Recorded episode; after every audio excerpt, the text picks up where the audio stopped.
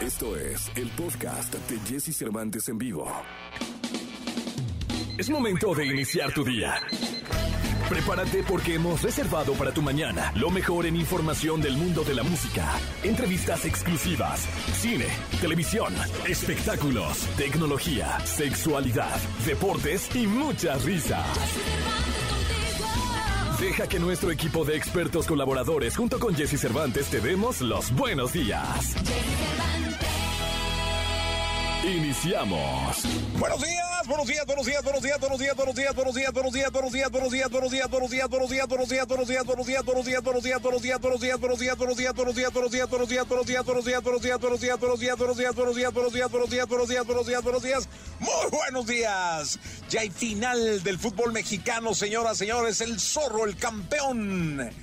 se enfrenta a los Tuzos del Pachuca. Increíble lo que sucedió el fin de semana en torno a. Bueno, a mí me pareció increíble lo que le pasó al Atlas, ¿no? Que en un ratito se nos estaba desmoronando y corrigió en los últimos minutos. Y bueno, lo del Pachuca y el América, ¿qué te digo? El Pachuca eh, dio golpes en la mesa y puso en su lugar al Águila. Y ahora tenemos gran final del fútbol mexicano que vuelve a ser entre los grupos que jugaron la final pasada, es decir, Orlegui contra Grupo Pachuca. La final pasada fue eh, Orlegui con el Atlas y Grupo Pachuca con el León y ganó el Atlas, ganó Orlegui. Bueno, hoy se vuelven a enfrentar Jesús Martínez contra Alejandro y Radagori, dos enemigos en el fútbol mexicano. Se enfrentan el jueves y el domingo, debe ser, ¿no? Yo me imagino que va a ser jueves y domingo. Ya hablaremos con Nicolás Robay final el Niño Maravilla, pero ya hay final del fútbol mexicano. Checo Pérez también, increíble, el tapatío. Debe estar, debe estar triste por sus águilas, pero feliz por su podium, su segundo lugar. Un discutido segundo lugar porque Checo pudo haber ganado la carrera, pero le dieron eh, del equipo órdenes de dejar pasar a Max Verstappen y bueno, Checo como disciplinado y como un gran deportista que es, lo dejó pasar. Hoy en este programa, Gianmarco. Vendrá Gianmarco el día de hoy. También tendremos información de espectáculos con el querido Gilgilillo, Gilgilillo, Gilgilín, el hombre espectáculo de México. Viene el Dogstream y viene Pollo a hablar de gamer, de hablar de, de videojuegos. Así que se va a poner bien interesante también esa parte del programa. Y tendremos sorpresas y muchísimas cosas para que por favor te quedes con nosotros. Vamos a ir hasta las 10 de la mañana. Y hoy en la frase vamos a hablar de la paciencia. Yo estaba reflexionando en torno a este tema cuando venía para acá, para la cabina, y eh, mencionaba, bueno, yo mismo, ya ves que luego hablas contigo mismo, ¿no? Me mencionaba a mí mismo que la paciencia es un arte. Es un arte tener paciencia, créanme que de verdad, porque no solo es esperar, es saber esperar, es aprovechar la espera es la espera, ¿no? Que significa la paciencia, ¿no? Porque la paciencia significa de pronto aguantar, soportar, dialogar, discutir, compartir, hablar y escuchar, todo eso, hay que tener mucha, mucha serenidad para que todo pase y el tiempo cobre cada segundo. Por eso, la paciencia es un arte. Insisto, cuando algo requiera de tu paciencia, piensa, analiza y reflexiona que más de una vez tú también fuiste el culpable de que alguien tuviera paciencia contigo. Es decir, es, es un arte porque así como das, te lo dan. Así como quitas, te lo pueden quitar. Así como arrebatas, te lo pueden arrebatar. Así como perjudicas, ¿no? No soportando la paciencia de los demás, te pueden perjudicar no soportando la tuya o no soportando contigo la paciencia. Así que creo que, y ojo, ¿eh? Te lo, te lo dice alguien que de pronto es impaciente, que soy yo. Pero que he trabajado mucho en esto de la paciencia. Así que yo te invito a que, así como yo he trabajado, trabajes con la paciencia y disfrutes la espera, porque creo que lo más importante es lo productivo que puedas hacer con el tiempo que esperas para tener paciencia. Así que así empezamos nuestro programa de este lunes, lunes 23 de mayo del año 2000, del año 2019. ¿Qué? ¿2019? Perdón, 2022 del año 2022 son las 6 de la mañana con 6 minutos, 6 de la mañana con 6 minutos. Buenos días mejor de los deportes con Nicolás Romay. Nicolás Romay. Con Jesse Cervantes en vivo. Señoras, señores, es un placer para mí a las 7 de la mañana con 40 minutos presentarles al niño venido del desierto, el hombre de Doha, desde Qatar, donde parece que ya está viviendo el niño maravilla Nicolás Romay Pinal. Ya el final del fútbol mexicano, dilo tú. Ah, y lo dices así tan tranquilo, como si fuera cosa común, como si fuera cualquier cosa. No, pero quiero, quiero mostrar humildad, quiero mostrar sencillez. Entonces dilo tú, dilo. Yo me volteo, yo me volteo para otro lado para que tú lo digas y yo me haga como sorprendido. Pues mira, sí deberías, después de que en 10 minutos le metieron tres goles al Atlas y casi lo eliminan, sí deberías estar un poquito tapadito, cuidándote. Eh, aunque Jesús, en tu defensa, pues desde que el Piojo metió a nueve no formados en México ya estaba, ¿no? Ya sabes, eso estaba ganado. O sea, ya desde que, desde que rompió el reglamento Tigres y puso una alineación indebida, estaba hecho el tema. O sea, Atlas sufrió de más y sufrió gratis, pero la verdad es que ya estaba hecho. Increíble lo de Miguel Herrera, un técnico con tanta experiencia, increíble también lo de su cuerpo técnico, eh, para explicarle a la gente en los equipos mexicanos no pueden estar en el campo al mismo tiempo más de ocho no formados en México, no extranjeros, no formados en México. Y al minuto 45, o sea, al medio tiempo, Miguel Herrera sacó un mexicano y metió a uno formado en México, entonces eh, tuvo nueve, nueve no formados en México. Ahí ya se acabó la historia, Jesús, porque la resolución tiene que ser eh, alineación indebida. ¿Y te acuerdas que hace no mucho Atlas ganó con alineación indebida contra el América? Sí, sí, totalmente. Y yo sabía que Orlegui lo iba a pelear, pero qué, qué, qué lindo fue ganarlo en la cancha, ¿no? Sí, por supuesto, aunque sufrieron de más, porque Guiñac apareció, que ojo, eh, Guiñac sí tuvo que haber ido expulsado. El arbitraje de nueva cuenta dejando muchísimo que desear, pero bueno, eh, Guiñac aparece, tres goles en muy poco tiempo, Tigres remonta, espectacular, y en el último minuto, en el último suspiro del partido, un penal y Atlas elimina a Tigres en la cancha. Sí, caray, eso fue maravilloso. Una, una buena final. Ayer le dieron un repasón al Águila como no, no nos le esperábamos nadie, Nicolache. También hay, que hablar del, del, partido del América. Creo que lo cardíaco que estuvo el partido de Tigres nos hace que, que nos concentremos en el partido de Tigres Atlas, que de verdad estuvo cardíaco cardíaco, nadie pensaba que en 45 minutos iba a ser pues el, espectáculo que fue, el Guiñac que fue, eh, el Herrera que fue, eh, y, bueno, el Atlas que fue, que, realmente todo pasó en 45 minutos, pasó, bueno, échale 55, 60 minutos, pero fue rapidísimo. Y ayer el América no, no, no jugó, o sea, no jugó como esperábamos, este, algo pasó.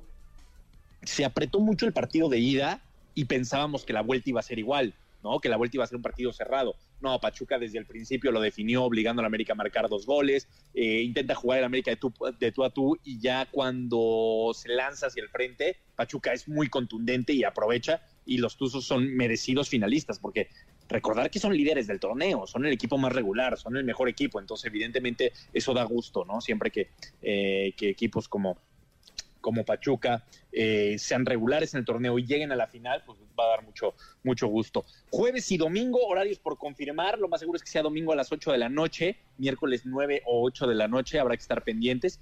Eh, a lo largo del día se tiene que confirmar el horario y se cierra en el Estadio Hidalgo, en el Huracán, el Atlas buscando el bicampeonato. Oye, y además un, detalle importante que había que hacer reflexionar a nuestro querido público, será la segunda vez consecutiva que se enfrentan las dos empresas que manejan estos clubes, es decir, Orlegui, que maneja Santos Atlas y Tampico, ¿no? Y Grupo Pachuca, que maneja, bueno, hasta donde yo sé, debe manejar mucho más, pero Santos y León. Es decir, la final pasada fue igual entre el Grupo Orlegui y Grupo Pachuca y esta final por segundo, por segundo torneo consecutivo es entre Grupo Pachuca y Grupo Orlegui.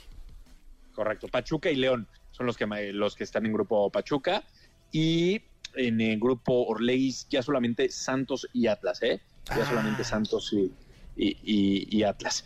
Eh, pero hay una rivalidad importante, lo vimos en el León contra Atlas, que termina ganando Atlas agónicamente y ahora le toca a Pachuca, al otro equipo del Grupo Pachuca enfrentarse a Grupo Ley, pero bueno, es parte de, y también te voy a decir algo, Jesús, se critica muchísimo la multipropiedad y creo que, que hay muchas cosas que mejorar, pero también lo tenemos que decir, tanto Grupo Orlegui como Grupo Pachuca están demostrando que hacen muy bien las cosas, que la hacen mejor que el resto, por eso están en donde están. Totalmente de acuerdo.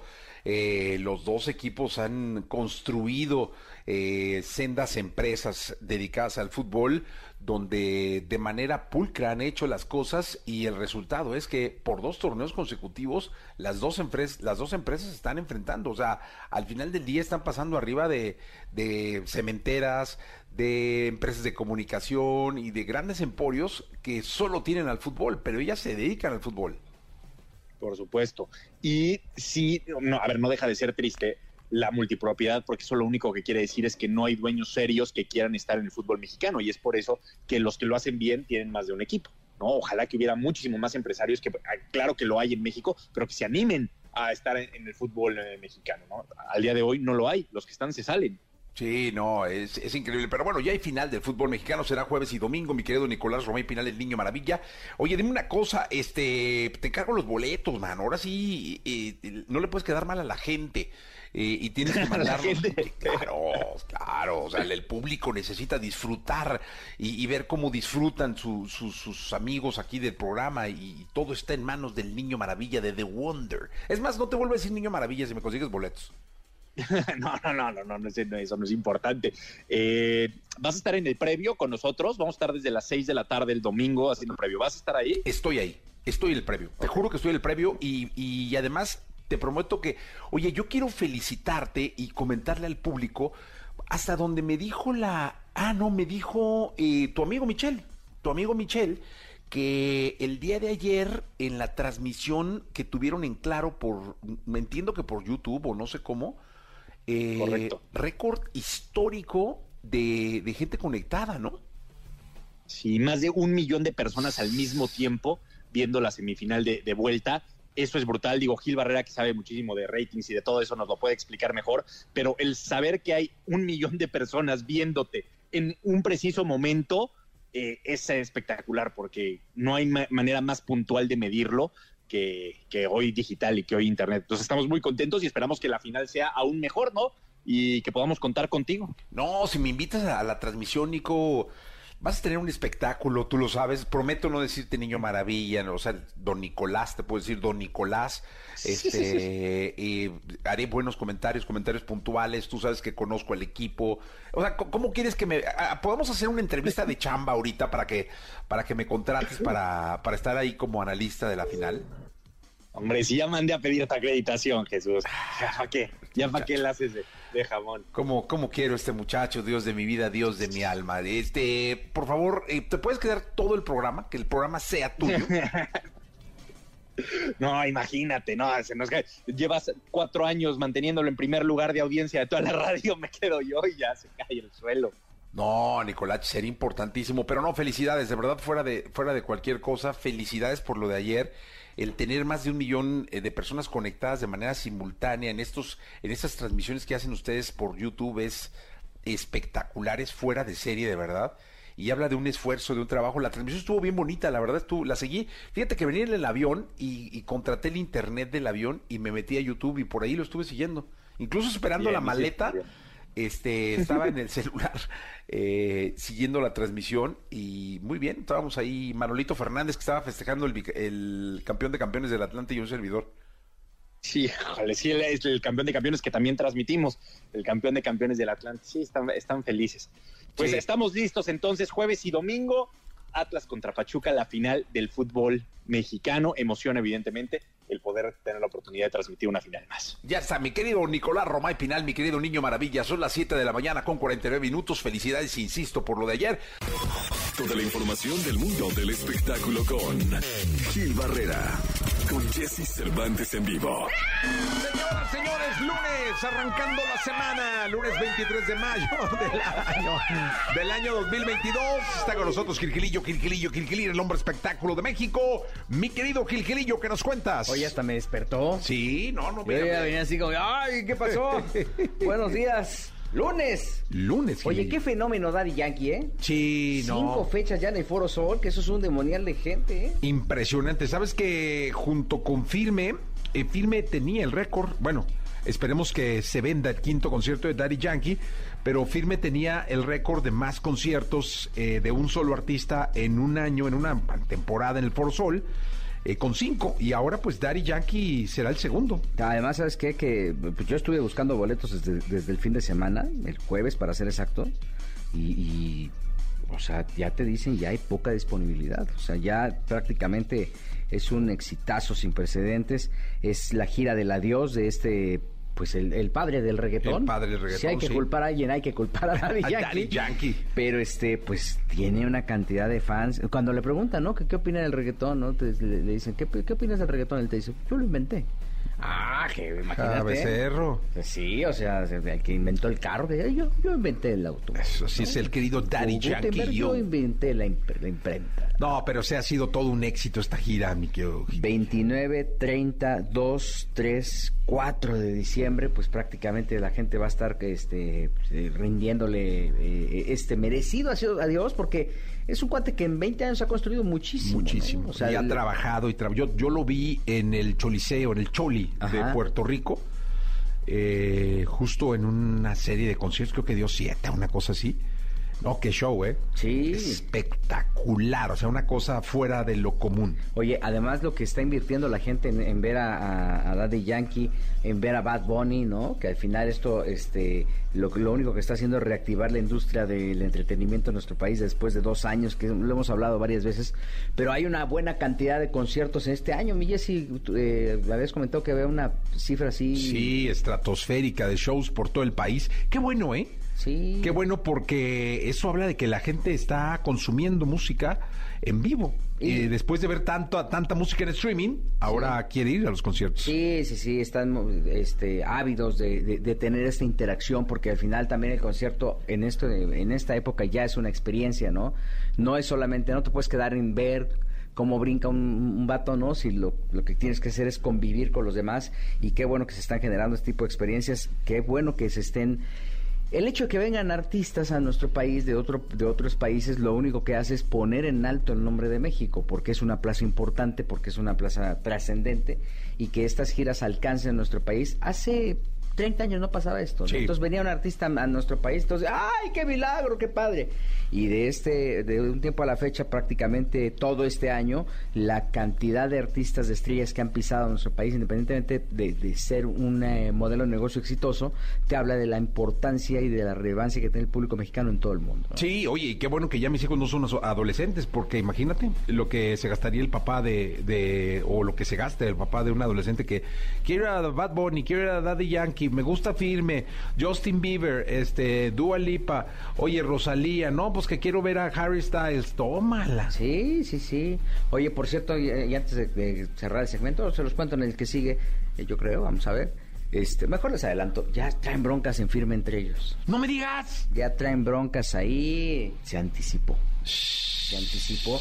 Las señoras ya no se hablan. La señora de Edwin Cass con la señora de Isael, se llama Ajá. el manager, y ni se saludan. No me digas. Entonces ahí Fíjate, yo, ese es un chismesazo. Y, y, pasa siempre, ¿no? Cuando alcanzan la cima, pues empiezan cada quien que a registrar sus cosas, que esto es mío, esto no. Ya hay problemas. Uy, mi querido Gilillo, pues a ver en qué termina. Muchas gracias, te escuchamos en la segunda. Sí, en la, en la segunda les cuento ahí algo más y lo que haya salido este fin de Eso, semana. Señoras, señores. lo que quieres y lo que tu cerebro te indica. Descúbrelo con Eduardo Calixto, aquí en Jesse Cervantes en vivo. El doctor Eduardo Calixto, 8 de la mañana con 19 minutos. Mi querido doctor, qué gusto saludarte. ¿Cómo estás? Excelente día, muy bien, querido Jesse. Feliz de poder estar con todos nuestros amigos de EXA. Oye, dime una cosa, doctor. Hoy es el Día Internacional del Estudiante y no hay nada más interesante que hablar del cerebro del ser humano cuando se es estudiante. Yo reflexionaba en torno a que si es cuando más se necesita, cuando más fresco lo requieres, eh, si es que se hace un hábito ejercitar el cerebro de tanto leer o de tanto estudiar o los proyectos, ¿qué pasa en el cerebro del humano cuando se está en la escuela, cuando se está estudiando? Sí, querido Jesse, sí se hace un hábito y, el estudio promueve mayor memoria, mayor aprendizaje. El hecho de ponernos a estudiar, poner atención selectiva, generar estas interacciones de neuronas que vamos a utilizar y que vamos a evaluar conocimientos, conocimiento favorece mayor plasticidad y de las áreas cerebrales que están detectando, por ejemplo, anomalías, errores, nos hacemos más agudos para detectar un error cuando escribimos mal, cuando hacemos una ecuación matemática errónea. El cerebro se hace más selectivo, pero por otro lado, querido Jesse, genera tantas conexiones neuronales como en ningún otro momento podríamos hacer. Por lo tanto, el estudio promueve una mejor actividad para memorizar, pero también para adaptar el futuro. Resulta que las áreas cerebrales que proyectan nuestra vida, somos la única especie que sabemos que estamos de manera transitoria en este mundo, sabemos que un día vamos a morir, entendemos nuestra tristeza y también proyectamos de los 2160 decisiones al día, querido Jesse, cada vez que una persona se pone a estudiar, leer, independientemente de la edad, promueve tal conexiones neuronales, Jesse, que nos damos cuenta que el estudiante una persona que está en primaria, secundaria, en la universidad o en un posgrado, genera tal conectividad y tal metabolismo cerebral que entonces en estas regiones cerebrales de detección, de, de, aprobación y de generación de conductas se favorecen. Al cerebro le viene también estudiar que entonces diríamos, oiga doctor Calixto, pareciera entonces que el cerebro sería fantástico que todo toda la vida estuviéramos aprendiendo y estudiando. La respuesta es sí, obviamente cada uno de nosotros sabemos nuestros, digamos, nuestros ritmos, pero queda muy claro, Jesse, que hoy día del estudiante tenemos que decirle que lo que sucede en el cerebro es mejora conectividad neuronal, mejora la anatomía y mejora la neuroquímica. Para, para, finalizar esta respuesta, mi querido Jesse, es que los neurotransmisores que generan felicidad, que nos regularizan para estar, digamos, más contentos, en la medida que estudiamos, aparecen con mayor, digamos, entendimiento, pero también con mayor velocidad y concentraciones. Es por eso que cuando estudiamos, nuestro estado de ánimo se favorece. Nos da mucho gusto ver a nuestros amigos, pero lejos de la amistad, es que el estado neuroquímico del cerebro aprende más y de mejor forma cuando estamos en una motivación constante. Por eso, queridos amigos, el hecho de estar en conjunto aprendiendo la misma lección con nuestros compañeros nos lleva a un estado de ánimo tan grande que es obvio, nuestro cerebro favorece más el aprendizaje y, la connotación social y nos ponemos más contentos. Oye, doctor, dime una cosa, ¿Y, qué pasa con los grados? Es decir, ¿qué pasa con el cerebro en, grados menores a la primaria, digamos, cuando se está abriendo al mundo de, la letra, de la literatura, del aprendizaje escolar, digamos, preprimaria, kinder? Y luego, ¿qué pasa ya en el posgrado? Fíjate que eh, eh, lo que estás planteando ya es un, tema muy grande en el, proceso de las neurociencias cognitivas, y es que cuando aprendemos, aprendemos jugando, y el, aprendizaje y el juego son algo que va de la mano, y que cuando somos niños, pues no nos damos cuenta que nuestro juego, aprendizaje, ensayo y error nos motiva y al mismo tiempo genera una, digamos, plasticidad neuronal necesaria.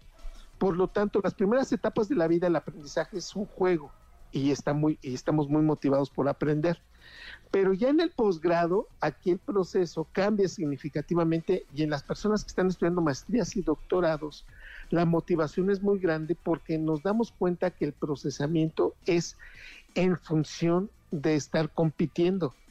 Cuando un cerebro compite ya en las últimas etapas de su conocimiento y está en las partes doctas, es decir, difícilmente alguien va a saber lo que nosotros sabemos en cuestión de todo el aprendizaje y en la línea en la que vamos a estar. Se convierte en un aspecto motivante porque es una competencia contra muchos, pero en especial contra uno mismo. Hay unos estudios maravillosos, querido Jesse, que indica claramente que cuando tú te superas a ti mismo en el conocimiento como estudiante, además de generar una motivación muy grande, es una satisfacción increíble. Pocas satisfacciones tienen tan grandes el ser humano como el estarse superando a sí mismo. Y esto lo tienen cuando ya estamos en el doctorado. Por lo tanto, el aprendizaje aquí se convierte en una satisfacción muy grande, pero por motivación de estarse superando. En cambio, cuando somos niños, es un proceso de aprendizaje por juego y la satisfacción es todavía el doble. Así que, no obstante a que estemos aprendiendo toda la vida, a veces las satisfacciones iban cambiando, pero por supuesto, si algo no deberíamos nunca dejar de hacer para conectar mejor nuestro cerebro, es seguir aprendiendo, querido Jesse. Sí, eso es algo que luego debe terminar siendo, doctor, yo creo, hasta una obligación, porque soy un convencido que quizá en nuestra época eh, aprender significaba forzosamente o ir a la escuela o ir a una biblioteca o meterte a, a leer, ¿no? A leer libros, básicamente. Pero hoy en Internet este, hay, hay muchas cosas que pueden resultar malas y que puedes desechar, pero hay muchas cosas buenas que te pueden llevar con tutoriales, con cursos, incluso gratuitos, a estar en constante aprendizaje, aún sin la necesidad de la escuela. Yo sé que es muy importante, pero quien pudiera no tener dinero o no tener, eh, digamos, el tiempo para en algún horario especial eh, poder asistir incluso de manera virtual a clases, no hay pretexto. Hoy se puede aprender con Internet, ¿no? Totalmente, querido, y la motivación es importante y fundamental. Y el neurotransmisor que genera esto es la dopamina. La dopamina que se encuentra atrás de, los enamoramientos, de las motivaciones con los amigos, con un gol de tu equipo favorito, con el triunfo, con con la sensación de que se puede lograr. Por lo tanto, no es lo mismo aprender con ese estímulo constante que si no cuando ya estamos desensibilizados. Por lo tanto, de las tres cosas que yo les recomendaría hoy es motívese mucho, sientan la necesidad de, hacerlo y, y, si no hay una motivación, de verdad créame, el hecho de aprender algo nuevo es saberse superándose a uno mismo con respecto a otros días. Dos, querido Jesse, todo aprendizaje es de verdad fundamental. Lo vamos a necesitar temprano y vamos a conectar esas neuronas. Y tres, querido Jesse, cuando metemos música al aprendizaje, no sabes, es fabuloso. Por lo tanto, llévese este aprendizaje cuando estemos más motivados y si no lo tenemos, ponga usted una música de allá cuando usted tenía 16, 17 años. Se va a dar cuenta de algo. Eso va a ayudar muchísimo a llevar al cerebro en una cápsula del tiempo y sentir que podemos, podemos aprender mejor. Pues la verdad es que sí, y es, es, un gran tema y gracias por este, esta última reflexión, mi querido doctor. Creo que, insisto, nunca debemos dejar de estudiar, debemos de ser estudiantes de vida y, y es una obligación que tenemos, estar en constante apertura cerebral, si se puede llamar así, para seguir captando y aprendiendo. Doctor, muchas gracias. Un abrazo, querido Jesse. Excelente inicio de semana. Hasta pronto. Gracias de verdad por estar en contacto con nosotros. Eh, bueno, vamos a, seguir eh, con el programa. Hoy viene Gianmarco. Vamos con la onda retro. Ana, Ana Torroja a contratiempo 828. Que no se te haga tarde. Mejor de los deportes con Nicolás Romay. Nicolás Romay. Con Jesse Cervantes en vivo. Bien, llegó el momento de la segunda, la segunda de deportes con Nicolás Romay Pinal, el niño maravilla conocido como The Wonder. Mi querido niño, o Le Niñé. Eh, Checo Pérez, ¿estuviste en el Gran Premio? Sí, tuve la oportunidad de estar en el Gran Premio de, de Barcelona y estuvo espectacular, de verdad carrerón. A ver, hacía un calor brutal, ¿eh? Estábamos a treinta y tantos grados, un calor fuerte, fuerte, organizado más o menos, hay que decirlo. La verdad es que estamos también muy mal acostumbrados eso es que el Gran Premio de México es perfecto. O sea, la verdad es que por eso gana año tras año el mejor Gran Premio. Aquí tienes que caminar muchísimo, el estacionamiento es un desastre. O sea, sí se nota la diferencia entre el gran esfuerzo que se hace en el Gran Premio de México y por lo menos el de, el de Barcelona. Pero a pesar de eso, lo importante realmente es lo que hizo Sergio el Checo Pérez, que no tuvo una buena calificación, salió desde el quinto sitio, en el arranque se pone en el cuarto lugar y ahí de poco va sumando y va sumando, cuida muy bien las llantas Checo, que, que eso lo, lo pone en otro nivel y Leclerc abandona, se queda solamente a pelear Max Verstappen, Russell y Sergio Pérez, y ahí empieza lo, lo importante porque eh, Checo Pérez le piden a Checo Pérez, después de un error de Max Verstappen que hizo un trompo, le piden a Checo Pérez que deje pasar a, Max Verstappen para que intente rebasar a Russell y no lo logra porque no le funcionaba el DSR. Entonces ahí se equivoca la, escudería, creo yo. Después, oye, dime una cosa, ¿qué significa? Dile al público un poco porque mucha gente está como tocadona por esa decisión, tanto del equipo eh, como de Max. Eh, en, la, en la Fórmula 1, ¿esas decisiones son normales? ¿Deben ser? Cuéntanos. Son muy normales cuando está tan definido quién es el piloto 1 y quién es el piloto 2. Aquí en Red Bull, después de la temporada pasada, está muy definido que Max Verstappen es el piloto 1 y que Checo es el piloto 2. ¿Qué pasa esta temporada? Que la configuración del coche cambió, es una nueva configuración. Entonces, Checo y Max están partiendo desde cero, están viendo quién hace más puntos al inicio. Entonces, eh, sabemos que Max es el número uno, pero Checo está haciendo su mejor esfuerzo. Y cuando le piden a Checo que apoye a Max a estas alturas de la temporada, pues evidentemente duele bastante. Por eso Checo en el radio dijo, no es justo, pero ok, a eso se refería. Yo creo que la decisión polémica es cuando le piden a Checo que deje pasar a Max para rebasar a Mercedes. Ahí es la polémica. Ya después, al final de la carrera, cuando Max cambia llantas y le dicen a Checo, Checo, deja pasar a Max porque va más rápido que tú, yo ahí no lo veo tan polémico. ¿Te acuerdas que iba Checo en el 1 y Max en el 2? Sí. Y le dicen, deja pasar a Max. Yo ahí no lo veo tan polémico, Jesús, porque tarde o temprano Max iba a terminar rebasando a Checo. Y lo único que ibas a hacer es desgastar a tus dos coches y hacer una pelea innecesaria. Y eso podía favorecer a Mercedes o a cualquier otro, ¿no? Un accidente o cualquier cosa. Entonces, eventualmente Max iba a rebasar a Checo. Entonces, esa yo no la veo tan polémica. La anterior sí. Y a mí me dio mucho gusto cómo Checo se puso la camiseta del equipo y dijo, venga, no pasa nada, yo hago lo que ustedes me digan, pero hablamos después, porque esto lo hay que arreglar. Sí, sí, es que sí, ahí hay un detalle que todos esperábamos que no pasara, pero bueno, finalmente qué bueno que, que, que lo aclaran, mi querido Nicolache. Oye, eh, semana de final y además, eh, pues el Mallorca salvado, eh, el City campeón, eh, hay mucho que comentar también. Sí, el City campeón en Inglaterra, un partido agónico, pero consigue Pep Guardiola una liga más en Inglaterra. Javier Aguirre que salva al Mallorca y la nota del fin de semana, Jesús. Lo de Mbappé se queda en París hasta el 2025. Se queda en París. Mbappé cuando hace seis meses lo daban por hecho con el Real Madrid, incluso decían que ya tenía un precontrato, que ya estaba todo cerrado. Pues no, se queda en el París. Va a tener muchísimo dinero Mbappé, pero yo creo que ya nunca va a jugar en el Real Madrid. No, nunca, nunca, nunca. Ya esta era la buena, yo, porque en cinco, ¿cuántos años firmó? ¿Cinco? Hasta el 2025. No, fíjate que no por edad, porque es muy joven Mbappé. Todavía podría tener alguna oportunidad de llegar al Real Madrid. Pero lo que le hizo a Florentino Pérez, ese tipo de cosas no las perdona el presidente del Real Madrid O, o sea, estaba como preacordado. Claro, ya le había dado su palabra al Real Madrid. Según informaciones en España, ya le había dado su palabra al Real Madrid de que iba, no terminaba,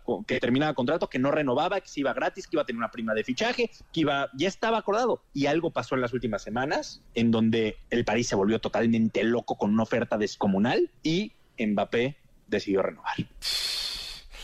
Pues ahí sí. Ser el mejor, el, el futbolista mejor pagado de toda la historia de todos los tiempos, una prima de renovación increíble. Y la Liga de España está enojadísima porque dice, oye UEFA, ¿de qué sirve que nos limites tanto con fair play financiero si de repente un club puede desembolsar 400 millones de euros para renovar a un jugador? Y aparte un club como el París que tuvo pérdidas. Entonces, ¿cómo? O sea, no entiendo nada. Sí, oye, dime una cosa, pero pues ahí sí mandó el dinero, ¿no? No, por supuesto, es un tema económico 100%, 100%. Sí, no, bueno, pues mira, entonces es, es así, eh, decididamente fue la, fue la nota. Yo, pues, lo que deseo es que siga viendo y reinando el, el fútbol y que, que permee el fútbol, eh, las ligas del mundo. Y creo que le va a dar un sabor especial a la liga francesa Kylian Mbappé, quedándose en el Paris Saint Germain. Mi querido Nico, hasta el día de mañana en punto. Ah, bueno, pues es que no sabemos realmente cómo a qué hora sales, pero mañana nos escuchamos. Sí, luego, luego si no sabes, me explota la productora, así. Pero mañana ahí estamos como 7.40. Este, te un abrazo, Jesús. Gracias, Nicolache. Vámonos con esto. Imagina, Jesse Joy aquí en la Estación Naranja. Buenos días. Toda la información del mundo del espectáculo con Gil Barrera, con Jesse Cervantes en vivo. Bien, llegó el momento de la segunda de espectáculos. Está con nosotros el querido Quilquilillo, Quilquilillo, Quilquilín, el hombre espectáculo de México. Mi querido Quilquilillo, ¿qué nos cuentas? Mi Jessy, ¿cómo estás? Buenos días, buenos días a todos. Oye, fin de semana de música aquí en la Ciudad de México y en sus eh, alrededores, porque se presentaron los Tigres del Norte en el, en el Auditorio Nacional. No sabes qué espectáculo traen, ¿eh? Sí, te, Están- te vi ahí, Gilillo, echando, echando baile, ¿eh? Sí, por ahí estuvimos y la verdad es que es impresionante. Además, el, el- en algún momento, en algún lado, en algún momento hablamos tú y yo, de hecho en nuestro podcast, lo que no dijimos en la radio, hablamos sobre los ídolos, ¿no? De estos ídolos que estaban en, peligro de extinción y la verdad es que pues este, no, no, en ese momento no platicamos de los Tigres, pero qué impresión, la gente desbordada, tres fechas vendidas absolutamente y shows de tres horas y media, cuatro horas, este, cada uno, ¿eh? Sí, no, increíble. Es que los Tigres son para siempre, ¿no? De esos grupos que, que ya sabes que toda la vida van a estar y van a estar girando y van a estar bien, ¿no, Gilillo? clásicos, la verdad, y además en el escenario, bueno, aparte de ellos que suenan, son, son los acostumbrados cinco integrantes que suenan como si fueran 20, pero además le meten un mariachi ahí de 12 personas y aparte un ballet folclórico también, que curiosamente eh, un ballet folclórico y, un, y un charro que hace suertes este, con la reata, y la verdad es que eh, lo, lo curioso del tema es que tanto el ballet como el, como el charro son colombianos, no, son mexicanos. Sí, Pero pues bueno, pues es, es, parte del, no sé, digo, están ellos muy abiertos, a lo mejor aquí habrán, habrá un ballet que, se quiera subir con esa la gira, o a lo mejor porque están en Centro de América y estaba muy pegada a la gira, porque ellos estuvieron en Colombia hace, apenas una semana. Y bueno, eh, la verdad es que sí hay una expectativa muy grande por lo que presentan y la gente estaba desbordada, irreconocible el Auditorio Nacional, mi Jessy, todos bailando, la gente feliz, eh, esta gente que estuvo guardada prácticamente durante la pandemia se desbordó con los Tigres del Norte y la verdad es que pues, todos muy contentos, don Jorge, este don Eduardo, todos los integrantes ahí estaban muy Luis y obviamente don Hernán, este don Oscar estaban todos muy felices de, de la reacción de la gente. Y mira, vale la pena, también son productos que, que hay que conservar, ¿no? Porque, eh, y, respetar y, y, hacer que trasciendan entre nuevas, generaciones. Vi muchos niños y la gente feliz, la verdad. Y después me quedo Jessy, me fui con Karim León a Metepec.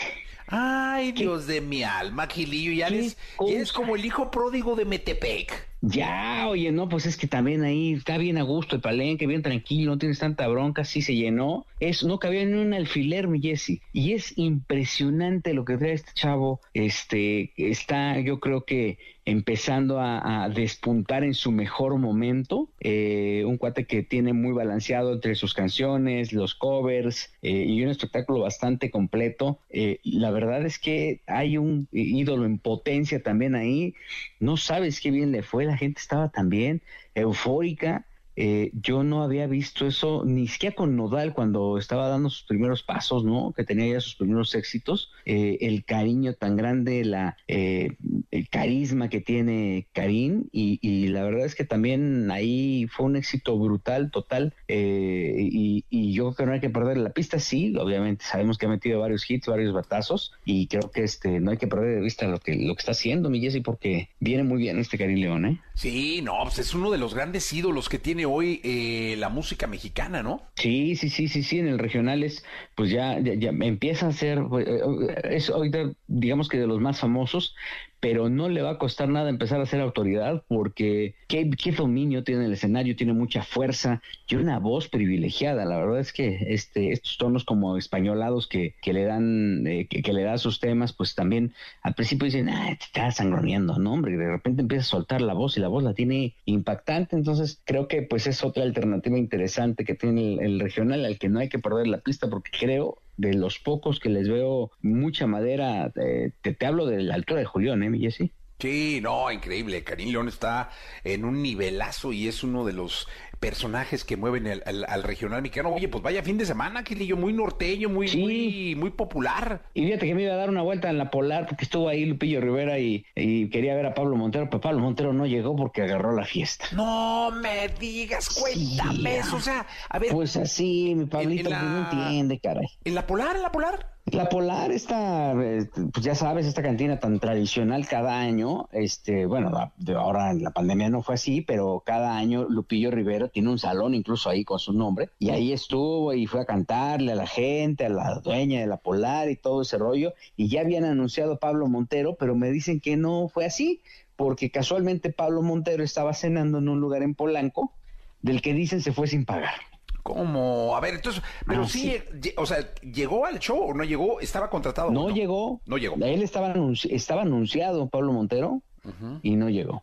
No llegó al show porque estaba cenando en un restaurante, estos ya sabes, de los que son de 24 horas, y pues no, no llegó ahí, estaba bien contento, pero además no llegó, además de no llegar, este, también les quedó mal a los muchachos, a los meseros con la cuenta porque se salió sin pagar y siguieron un pentono, ¿no? Ese Pablito, caray, se ve que le está armando en grande. Sí, caray, está en un muy buen momento como para que le esté regando ahorita, ¿no? Este, es cuando más se debe cuidar, ¿no? Sí, sí, sí, y te digo, la, la fiesta te absorbe, pero pues mira, sí, ahora así que ves que el niño es alegre le das maracas, pues ¿no? y mejor tendría que estar guardadito ahí en su casa viendo las series o alguna, su propia serie o alguna cosa así, porque, porque este sí le quedó mal a su público, ya. Lupillo también estuvo en Metepec ayer, fíjate. ¿Y qué tal le fue? Ay, pues bien, estuvo en el Teatro del Pueblo. Ahí este platicó con los medios porque en la Polar no habló con los medios y ayer sí ayer platicó con los medios y sí dijo que estaba bien, que, que pues este recordando mucho a Jenny y que bueno, pues este ya sabes, lo mismo siempre, o sea, no muchas contribuciones, la verdad, pero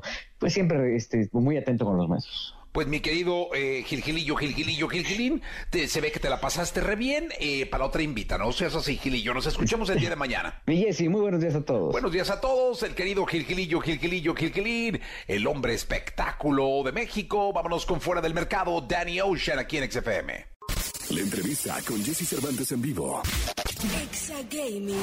Programa sabatino conducido por Dogstream y Pollo Cervantes todos los sábados a las 6 de la tarde aquí en Exa FM. Hoy regresan aquí a la cabina de Jesse Cervantes, Pollo Cervantes y Dogstream para hablarnos de un torneo muy especial. 8 de la mañana, 46 minutos, 8 de la mañana ya con 46 minutos. Qué gusto me da tener en esta, en esta cabina, en este programa, a dos de los expertos que tenemos en el, eh, en el arte del videojuego, del gaming, y que tienen su programa de radio por acá. Saludo con cariño a Doctor Stream. Eh, ¿cómo, ¿Cómo pronuncio? ¿Cómo lo digo? Siempre lo digo equivocado. es que es más rápido decirlo Dogstream. Mm, es que aquí me pusieron Doctor Stream. Es que, Miren, es que así fue al principio. Luego también a todos nos costaba trabajo y lo cortamos. entonces Dogstream. Dogstream, exacto. Ah, no, pues es que la señora que está produciendo ya el último juego que jugó fue el Candy Crush. bueno, ya. Por eso me puso Doctor Stream. ¿Cómo estás, eh, Doctor Stream? Muy bien, ¿y tú, Jessy? ¿Cómo estás? Buenos días. Buenos días, feliz de, de tenerte aquí en, en- en la cabina. Y el pollo, que además tengo que agradecerle porque es, es el, el conductor, el comunicador que tiene a bien cubrirme cuando, pues por ahí, eh, por azares del destino, del destino, no puedo venir a este programa. Siempre está, lo escuchan a, a él eh, eh, en esta cabina, en este espacio. Mi querido pollo, bienvenido al programa. Muchas gracias, mi querido Jesse. Siempre es un placer y cuando quieras, aquí estamos siempre a la orden para divertirnos y pasarla rico en las mañanas. Oye, cuenten, cuéntenle al público eh, de qué trata un programa de videojuegos, de qué trata Exagaming. Pues bueno, Exagaming trata de todo un poco porque tiene diferentes secciones. Empezamos con noticias de la industria del gaming. En estas noticias hablamos de nuevos lanzamientos de videojuegos, de qué es lo que está sucediendo con estas grandes empresas como lo son Sony, Microsoft, eh, Nintendo, ¿no? Este, también todo lo que tiene que ver con la PC. También por ahí eh, tenemos una entrevista, tenemos invitados especiales que se dedican al streaming. Eh, como bien dices, al arte del streaming en este, eh, pues obviamente... Nueva industria. Nueva industria, exactamente, de nuevo entretenimiento. Tenemos un- una sección que se llama Escuela de Creadores, en donde le damos tips a todos los, los radioescuchas, a toda la comunidad gaming, de diferentes formas y usos de cómo llevar eh, y sobrellevar la vida de sus gadgets, ¿no? Es- exacto, y también hay formas, o sea, hay, hay cosas como muy de truco, ya cuando te dedicas a esto profesionalmente, que cuando no lo conoces es muy complicado, como una edición de un programa como OBS, que cuando ya te dedicas es como tu programa Biblia, pero cuando no sabes y, quieres empezar, pues ni siquiera sabes qué es un OBS, ¿no? Entonces les, les enseñamos cuáles son los programas, cuáles son los trucos. Los mismos eh, invitados nos dejan consejos para que las nuevas generaciones puedan hacer sus próximos streams o se puedan dedicar a este negocio. Y también siempre les resolvemos dudas. Tenemos la clínica del doc en donde nos preguntan cualquier cosa que, que quiere el público y aquí tratamos de hacer o más grande la duda o les resolvemos algo. Oye, les voy a decir una cosa. Estamos hablando de una industria que debe ser, si no la más, eh, una de las dos más importantes eh, del entretenimiento. Es decir, una de las dos que más generan dinero en el entretenimiento. Según yo, solo música alrededor del mundo le gana como industria al videojuego, pero incluso eh, fútbol americano y soccer juntos en Estados Unidos no hicieron ni, ni el 80% de lo que hizo gaming el año pasado. Oye, dime una cosa. Eh, ¿Y de qué trata? Porque sé que tienen un torneo. Entonces cuéntenme del torneo. ¿De qué es el torneo? ¿Cómo va el torneo? ¿Cuándo es el torneo? Cuéntenme detalles de este torneo. Así es, mi Jessy. Mañana, la verdad es que estamos súper emocionados porque tenemos este primer challenge, este primer torneo que llevamos a cabo en XFM. Esto gracias a PC Game Pass, a Microsoft, que nos da la oportunidad de jugar un videojuego que se llama Forza Horizon 5. Es un videojuego de carreras en donde invitamos a celebridades y invitamos a ganadores. A celebridades vamos a tener por ahí la participación de Leon Leiden, eh, tenemos a los Whiplash que van a estar jugando también. Está André Chegoyen, que es piloto profe- profesional, está también Majo Rodríguez, piloto profesional, y está mi querido Dogstream, eh, cerrando la terna de celebridades. Y la semana pasada, la semana anterior, eh, tuvimos ganadores que van a estar haciendo equipo con las celebridades. Entonces, en estos equipos se hace una clasificación y el mejor gana. El torneo se llama X Adventure porque justo este juego que es Forza Horizon 5, que pues es, es de carreras, no es una pista convencional, sino que tiene diferentes caminos, diferentes pistas y destacando que una de las pistas está en Guanajuato, está hecha en Guanajuato. Exactamente, es, es un videojuego que está 100% hecho en México. De hecho, justo alguna vez yo decía que si quieres encontrar tu calle en Guanajuato, eh, puedes encontrar hasta el cable, el cable roto, el poste de luz caído, el signo que dice paren aquí y lo rayaron y lo grafitearon. Está tan, tan fielmente hecho que lograron llegar a todo eso y ahí es en donde vamos a correr. No me han querido decir porque me tienen a mí en la sombra. El, el equipo de producción no me ha querido decir bien qué- en dónde, exacto, dónde vamos a correr, en qué mapas vamos a correr, con qué coches vamos a correr. Pero yo me estoy yo, yo ahí estoy practicando todos los días para ver cómo nos va. La única pista que les puedo dar es que todos van a correr con el mismo coche. O sea, no nada, nada de que va. Yo escojo este. Yo escojo- agarro el Ferrari y tú el bocho. Sí, no, no, no. Todos corren con el mismo coche y va a estar muy interesante, mi Jessy, porque como bien te decía, es la primera vez que lo hacemos. Lo hacemos eh, el día de mañana en Cetro, este mirador inteligente que está fabuloso. Entonces nos llevamos el torneo a las alturas y vamos a jugar carreras por allá. No, seguro va a ser bien interesante. Yo les tengo que confesar que yo no entiendo mucho de videojuegos, como que nunca me metí. Intenté alguna vez este jugar FIFA, pero pues sí le meto al Angry Birds, le meto al, Candy Crush, a los diamantes, ya sabes, todas esas cosas de viejito. Es así, sí. Pero me dijo, pero me dijo Pontón que eso significa que soy gamer. O sea, finalmente estoy metido en los videojuegos. Pero me imagino que este torneo va a estar bien interesante. Y son de esos torneos que van creciendo. Entiendo que ahora lo hacen en Cetro, que es un gran lugar, pero que puede ir creciendo después, invitar mucho más gente y, y por qué no pensar después en un lugar grande, ¿no?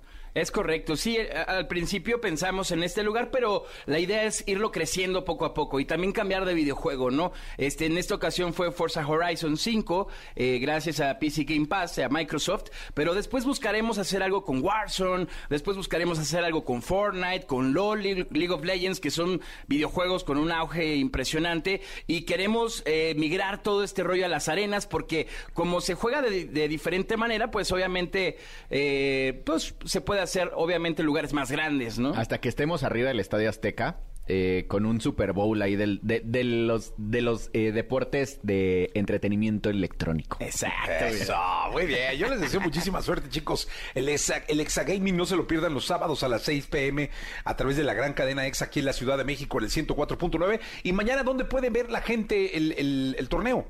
Mañana en el Facebook oficial de XFM y YouTube oficial de XFM a las 6.30 de la tarde. Está, 6.30 de la tarde el día de mañana, martes 24 de mayo, a las 6.30 de la tarde en el Facebook de EXA y en el eh, YouTube de la gran cadena EXA. Tenemos la oportunidad de, de disfrutar de este torneo en donde se va a jugar el Forza eh, Horizon, ¿o ¿cómo se pronuncia? No. Forza Horizon 5. Horizon, oh my God, Forza Horizon number 5, es el Exa Adventure. Y, y ok. es- y algo muy padre es que Pollo se estrena mañana como caster. Sí, entonces va a ser el caster del, del evento. ¿Qué es un caster? El caster es como un comentarista de deportes, pero de deportes electrónicos. Ah, ok. Pues a ver si nos saca de pobres, mi querido estaría bien. sí, sí. A ver si es por ahí, este, y ya estaré yo disfrutando las mieles de si le funcionó o no le funcionó a este muchachito el asunto del ser caster. Todo- Gracias todo- a los dos, sirve. cuídense mucho. Gracias igualmente, Jessy. Gracias, Jessy. Un abrazo. Abrazo, no se lo pierdan mañana 6.30, el Facebook de EXA y el YouTube de EXA, este torneo de videojuegos que tenemos para todos ustedes. Son las 8 de la mañana con 54 minutos. Gianmarco, cantautor y músico peruano con una larga e importante trayectoria. Es conocido por su sonido único y su voz inigualable, posicionándolo como ganador de múltiples premios internacionales. Ha logrado vender millones de copias de sus canciones, convirtiéndolo en una de las figuras más importantes de la música hispana y uno de los artistas que ha llegado al alma y el corazón de miles de personas a través de su música. Tú no te imaginas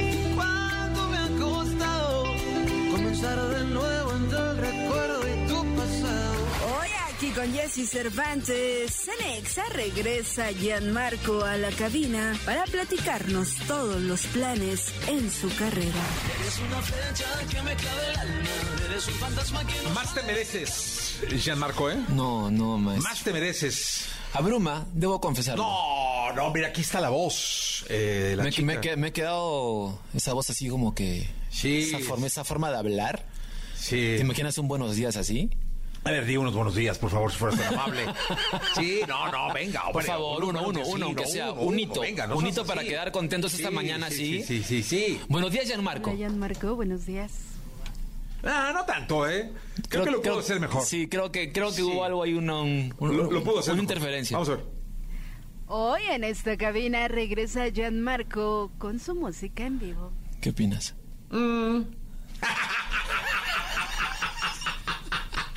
Extraordinario.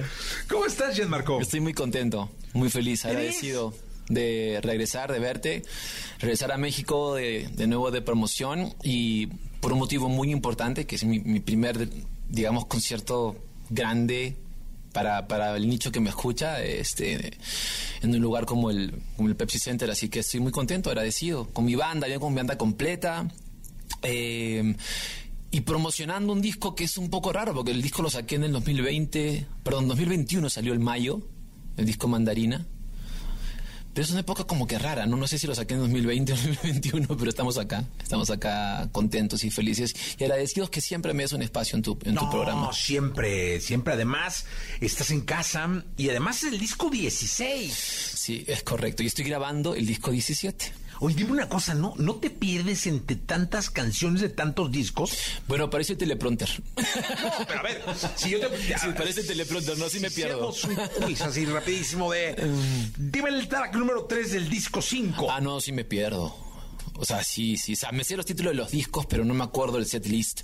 Ah, ¿verdad? Es difícil, difícil. Muy difícil. Y sobre todo creo que lo más Las difícil portadas, es... ¿te acuerdas de los Sí, 16? Ah, eso sí me acuerdo. De las 16. Sí, sí, sí, sí. ¿Cuál es la mejor historia de una de, de portada de uno de tus discos? Uh, la historia. Sí, la- las portadas tienen historia. Wow, este... mm, Pueden ser por, Wow. por algo que pasó grabando. Qué fuerte. Que, mm, yo creo que la portada de, de mi quinto disco, que se llama Al Quinto Día, que es una portada que salgo con los brazos abiertos, eh, mirando hacia, como hacia arriba, está en, es en un set. Recuerdo muy bien esa portada y, y, mm, era como muy significativa. Eh, después recuerdo una portada eh, titulada Libre, del álbum Libre, pero es hashtag libre, porque en ese momento para mí nadie estaba en libertad, porque todos estábamos como que pegados a las redes, ¿no? Era como que hashtag libre era una... eh, pero fíjate que, fíjate que las portadas, en mi caso, al menos en mi caso, no eran tan, tan, tan importantes. O sea, no le, no le prestaba mucha atención a una portada mía. ¿Nunca has compuesto una canción pensando en la portada? No, no, no, para nada. No, no, se- no, porque... o ¿El sea, video? Bueno, ahora estoy grabando un nuevo disco con el maestro Julio Reyes. Y hay una canción que una de las primeras veces que me ha pasado, que cuando la estoy escribiendo, me imagino el video. Es la historia de una... Y no voy a spoile- spoilear a nadie, porque en realidad es una canción que está en el nuevo disco que saldrá el próximo año, pero es una canción que es una mujer muy mayor, que por primera vez su esposo le dice que no. Y es, se llama María. Y es la, la imagen de una mujer mayor, desnuda, mirándose al espejo. Pero de qué manera ella se reinventa. Y vuelve a, vuelve a verse y se deja las canas y ya no se pinta el pelo, pero se ve bella y se ve hermosa, ella. Qué, qué gran... O sea, va a ser una gran canción. Es, que- una gran canción. Sí, es, es- es un, y es un tema también que va mucho con lo que pasa ahora, ¿no? Mucha gente desea la vida de los demás o a veces hay alguien que en una suerte de narcisismo traumático este, te quiere dominar, ¿no? Y es importante verse al espejo y aceptarse tal cual es uno, ¿no? Y eso, eso se ve mucho en las redes. Hoy en día el mundo de la felicidad ficticia existe también, ¿no? Hay mucha gente que se mete a ese mundo. Las canciones creo que la música es un, también un refugio un poquito más real que una foto. Que un filtro o que, o que ya sabes a lo que me refiero. ¿no? Sí, totalmente de acuerdo, porque muchas veces tú cantas, lloras, eh, disfrutas eh, o sufres una canción en la intimidad sin necesidad de compartir que esa es tu canción con nadie. Me pasa mucho. Tú sabes que cuando yo, yo llegué a la conclusión de que hay mucha gente que me escucha a solas. ¿Sabes a lo que me refiero? Una cosa es estar en una casa con, con, tu, con tu gente o en una fiesta o en una discoteca y una canción, ¿no? Como Mandarina, por ejemplo, que es una canción súper movida. Y de repente hay canciones, no sé si te ha pasado, que solamente las escuchas tú. Incluso hasta, hasta gustos culposos uno, uno los escucha a solas. Pero este disco, eh, por ejemplo, siento que Mandarina tiene... Un, hay una canción, por ejemplo, que escribí en pandemia que se titula Calm en Me, que... que la hice porque mucha gente me preguntaba si alguna vez yo le había escrito una canción a Dios. Yo soy budista, lo cual no quiere decir que no cree en Dios, porque el budismo es una práctica. Pero eh, la canción que está en mandarina me, me impresionó como la gente me, la gente me llevó a hacerle una canción a quien tú creas o quieras que sea para ti un ser divino, ¿no? Sí, claro. Este y mucha gente escucha esa canción a solas o antes de dormir. ¿La podemos escuchar? Sí, claro que sí. ¿Cómo se llama? Calma en mí. Calma en mí. Es así. Jesse Cervantes en vivo. Calma en mí la tristeza y el vacío. Porque Dios en ti confío y en mis ganas de vivir. Calma en mí los errores del pasado, el camino equivocado. Pon tu mano sobre mí. Calma en mí la premura de los tiempos.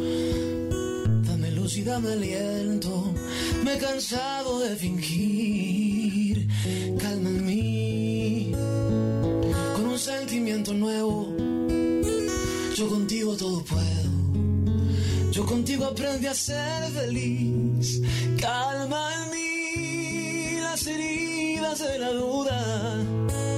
La tormenta que sacuda la canción que nunca terminé. Calma en mí cada paso y cada prueba. Calma esta mañana nueva. Y el rocío en el jardín. ¡Ah, qué bonito!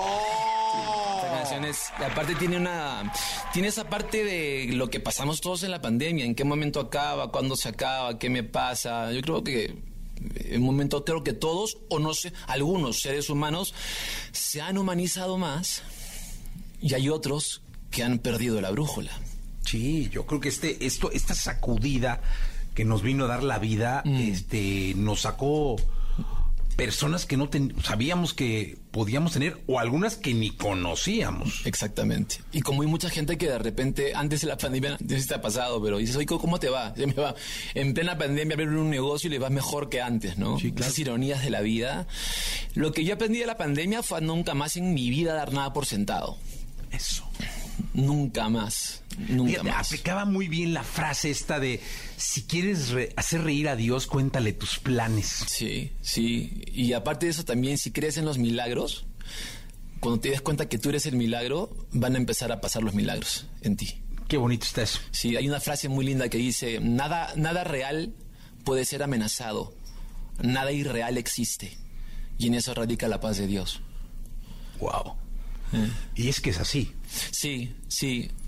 Este es una eh, este mundo de la música personalmente en la pandemia con la música, el trabajo personal y profesional que me ha tocado hacer en estos últimos dos años ha sido de eso, de, de reencontrarme, de, de- de seguir escribiendo, de seguir buscando en las canciones un bálsamo, de pensar en la gente, de girar que por Dios, eh, a ver, a ver, eh, hemos hecho una gira acá, vamos a hacer una gira por Estados Unidos en 12 ciudades a teatros llenos y la bendición de saber que todavía la gente quiere ir a verte o pagar un ticket para verte no tiene...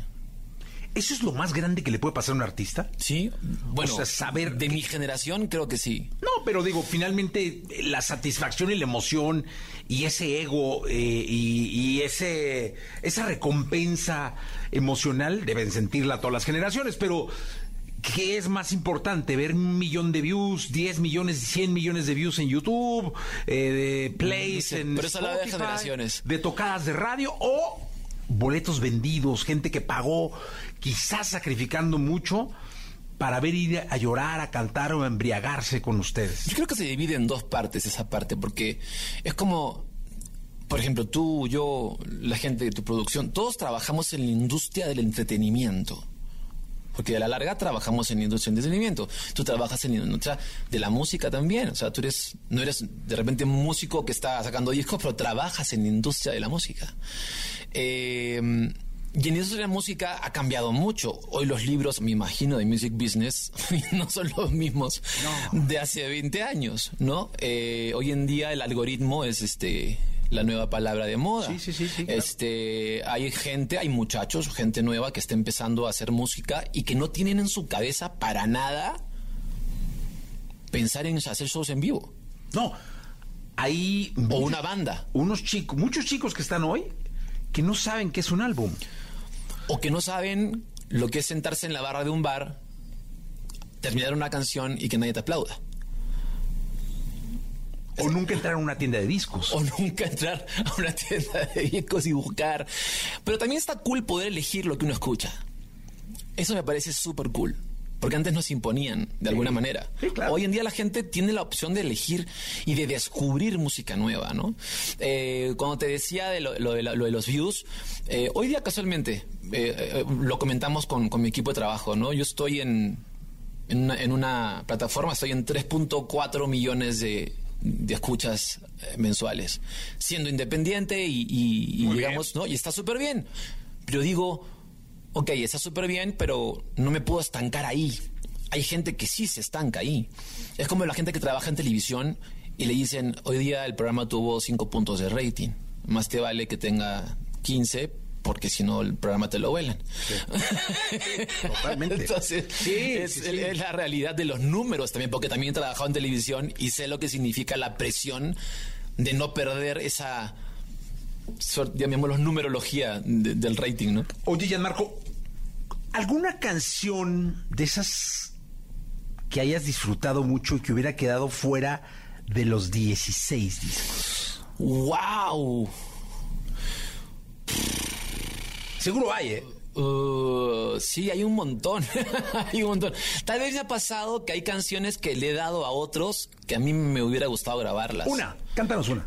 Um, Jesse Cervantes en vivo. Tal vez no quieras que esta melodía de tu corazón no cubre mi silencio. Tal vez, tal vez aunque no estemos juntos sentirás el aire que viene por ti. No quieras que la cobardía de tu corazón no cubre mi silencio. Tal vez nunca te has detenido a reemplazar tu orgullo por mi amanecer. Tal vez soy yo el que se equivoca cuando pienso que has cambiado y me provocan mis ganas de verte, mi melancolía. No me han avisado que esto se termina. No se me hace fácil olvidar. Déjame pensarte una vez más. Regresar de noche convertido en sueño. No es tan fácil desprenderme de tu corazón. esa canción la cantó Alejandro Fernández. Sí, yo es lo que te iba a decir. Seguro lo dices el potrillo. Ching, ¿cómo la grabé yo? No, pero el Potrillo es lo máximo. Mi verdadero. Sí, le mandamos una Gracias, un beso. Potrillo, por llevarme en tu voz a, a tanta gente. Esa voz tan poderosa. Alex, tan buena onda conmigo y siempre atento a... Me dio la oportunidad de Canta Corazón y de muchas canciones. Canta, ahora. Esa es una gran canción. Sí, sí, una época Gran interesante. canción. Oye, Gianmarco, y hoy emocionalmente creo yo que estamos reencontrándonos como sociedad, ¿no? Es decir, después de lo que nos pasó, pues hay muchos que se unieron, otros que se están desuniendo, otros que están solos, otros que están más acompañados. Ah, llegaron bebés nuevos que apenas van conociendo como la sociedad, ¿no? Sabes que, que hay niños que nacieron con, con la que no conocían la calle, claro. que no conocían la calle, o sea, no, no habían tenido contacto con nadie. Sí, Entonces, sí, está- sí. Es, es una etapa rara del mundo, ¿no? Guerras, este, Yo creo- dudas. Yo creo que más allá de la pandemia, hablando de guerras y dudas, el mundo siempre fue así. Lo que pasa es que nos estamos dando cuenta. Eso puede ser. Oye, ahora dime una cosa. ¿Qué canción les cantarías? O sea, ¿qué canción le cantarías a alguien, por ejemplo, que, que está dejando? Que está dejando a, dejando a una pareja. Que está dejando. Y alguien que está ganando. Tómate un respiro en la balanza el corazón en frío. Guárdame un abrazo y tus pupilas para no perder el paso. Dale la vuelta al sol. Y mientras tanto, háblame con tu silencio y reemplázame en tus celos. Sacrifícame en tu almohada y en tu piel. Y mientras tanto, equivócate en tu duda. Si en tu cama ponle cura a tus instintos. Y a tu voz ponle mi nombre que murmuras y se esconde. Tómate un tiempo, mi amor, que yo viviré esperando. Mientras tanto. Ah, esa la, las Pandora, ¿no? Esa se la escribía. Esa, tiene varias versiones. La grabó Pandora, la grabé yo en un disco, la grabó Sergio Dalma. Ay, mira. La grabó en, una- en un, en un disco hace muchos años, incluso hay una versión en catalán ¿A poco? de esta canción, sí, con Sergio. ¿Han versionado una de tus canciones fuera del catalán en, en, en un idioma Sí, una vez me enteré, no la escuché, pero que habían... eh, no, perdón, sí la escuché. Hoy, y voy a verte de nuevo, voy a envolverme en tu rol. Le hicieron en hebreo. La, fue, ¿Y la escuchaste? fue un hit en, en- en- en Israel, sí. Qué rico, caray. Sí, fue interesante escuchar una canción mía en hebreo. No, no entendí nada, pero dije, ah, mira qué lindo escribo yo en hebreo. Oye, dime una cosa, y el, y el 9 de junio en el, en el Pepsi Center, ¿qué, ¿qué es lo que va a disfrutar la gente que vaya? Bueno, primero que vengo con toda mi banda, eh, es un show de dos horas y media. Canto canciones, obviamente, de mis álbumes, canto cosas de mandarina, canto canciones también que le he escrito a otros. Hay sorpresas, tengo invitados sorpresas y tengo eh, las ganas más locas y efervescentes de poder reencontrarme con el público en México porque México es mi segunda casa, porque quiero seguir haciendo conciertos acá, porque siento que todavía hay una parte de mí que hay gente que escucha mi nombre y que no, no, no- no le pone cara. Es como que, ah, esta canción es de un autor llamado Gianmarco, pero estoy seguro que la gente cuando vaya al show a vernos, cuando salga de ese lugar de vernos, estoy seguro que vamos a inyectarle una, una dosis de, de- música y de... ¿Sabes? Cuando un artista quiere traer gente a su mundo, eso es lo que quiero yo aquí en México. Y, y lo, lo he hecho, mira, te voy a contar algo muy lindo. Ayer me pasó, ayer me pasó, en la noche. Y tú me haces venir en la mañana tan temprano. Ah, pero mira. Uno que sale a tomarse una botella de mezcal. Al que madruga Dios le ayuda. Bueno, estábamos en el carro regresando al hotel y de repente en este, en este carro eh, el, el chofer, que era de esos servicios este, de, de taxis, eh, estaba escuchando en, en Sentirme Vivo. Y era un chico de 22, 23 años. Entonces le digo, este, una pregunta. Entonces veo en la pantalla del auto que no era la radio, era un playlist. Y digo, oye, leí una pregunta, ¿esa es tu, es tu teléfono? Y me dice, sí. ¿Y esa canción te gusta? Sí, me encanta. Ah, le digo, ¿tú sabes quién escribió esa canción? Y me dice, no. Yo le digo. Y claro, dos de, dicho nada. dos de la mañana, el tipo, el, el muchacho de haber dicho, este está pedísimo, está ahogado. ahogado este ¿no? hombre. y le digo, eso se dio cuenta que no estábamos ahogados ni nada, estábamos tranquilos y de repente me dice, y le digo, a ver, ¿qué otra canción has escuchado? Ah, me, me pregunta, ah, o sea que usted es compositor. Digo, sí. ¿Qué otra canción ha hecho? Le digo, Canta Corazón. Ah, esta canción me encanta, también la tengo en mi playlist. Y empezó a preguntarme, empezamos a contar. Lo más lindo de todo fue que el tipo me dice, sentirme vivo, yo pertenezco a un grupo de coaching. Y esta canción la ponen en el grupo de coaching todos los días. Y dije, wow, y yo voy a terapia. O sea...